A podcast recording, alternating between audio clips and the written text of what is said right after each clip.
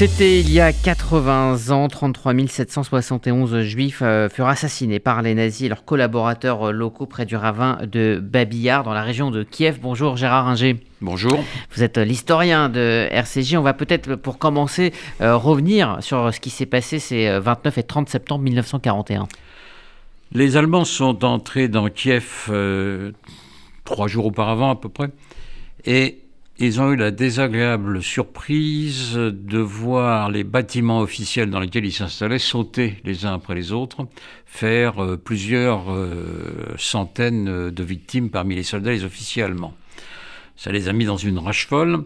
Et euh, immédiatement, euh, ils ont rassemblé euh, les juifs de la ville, une partie des juifs de la ville, beaucoup étaient, avaient réussi à partir, mais rassembler une, une, grande partie des juifs de la ville, et ensuite de les amener avec des bagages, des bijoux, de l'argent, puisqu'on leur avait demandé de prendre tout cela, de les amener devant le ravin de Babillard qui se trouve à l'ouest de Kiev.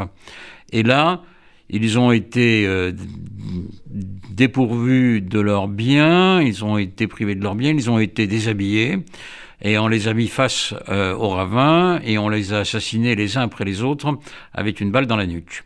Euh, femmes, hommes, vieillards, enfants.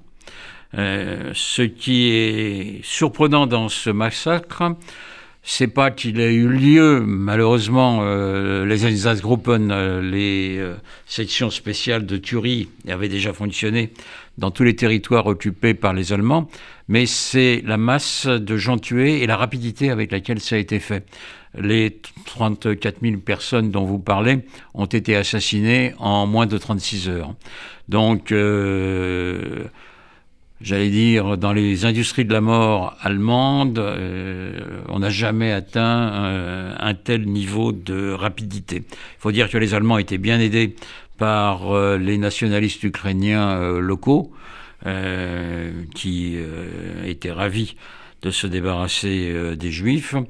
Et ensuite, Babillard a servi également de ravin où on a tué les juifs qui restaient, mais aussi des tziganes, des communistes, des, euh, euh, résistants ukrainiens, car il y en avait, euh, etc. Donc il y a à peu près 100 000 personnes qui sont mortes à Babillard, dont 34 000 effectivement en moins de 36 heures. En, quoi Babillard aujourd'hui reste un, un symbole de la barbarie nazie?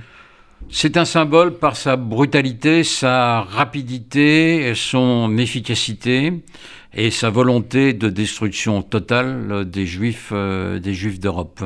Euh, les soviétiques, quand ils ont libéré la ville, ont été conscients de ça, mais ont caché cet aspect parce qu'ils ne voulaient pas mettre en avant euh, le caractère juif des victimes, et donc ils ont élevé un monument à la gloire des citoyens soviétiques persécutés.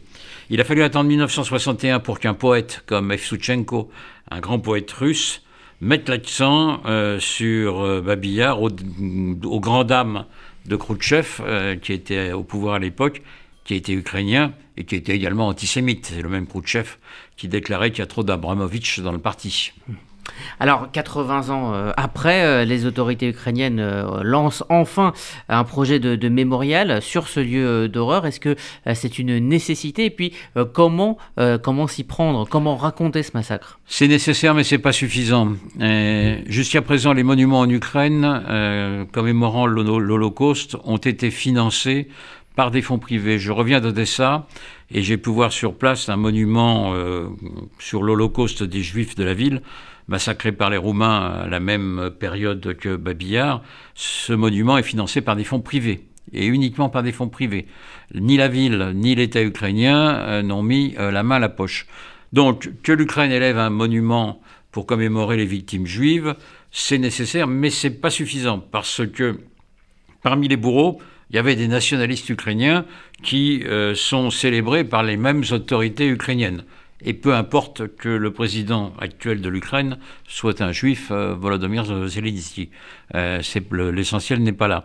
On a une ambiguïté dans tous les pays d'Europe de l'Est sur euh, le massacre des juifs qu'on est bien obligé de condamner, mais en même temps on est gêné par le fait que ce sont des nationalistes qui ont participé au massacre, à ce, type de massacre. C'est le cas également en, en Lituanie. Donc c'est une condition nécessaire de faire ça, c'est pas une condition suffisante. Les mémoires sont vraiment antagonistes dans cette affaire comme dans d'autres. Une grande artère de Kiev s'appelle Bogdan Chmelnytsky. C'est le nom d'un grand héros ukrainien au XVIIe siècle qui a battu les Polonais, mais qui a massacré énormément de juifs et qui a détruit les communautés juives de Pologne, au point qu'on l'appelle dans le monde ashkénaze Arusha, que de la même façon, c'est le même terme qu'on employait pour Titus, qui a détruit le temple de Jérusalem. Donc on a affaire à deux mémoires antagonistes, il va falloir beaucoup d'efforts et beaucoup de temps pour qu'elles puissent euh, se mêler.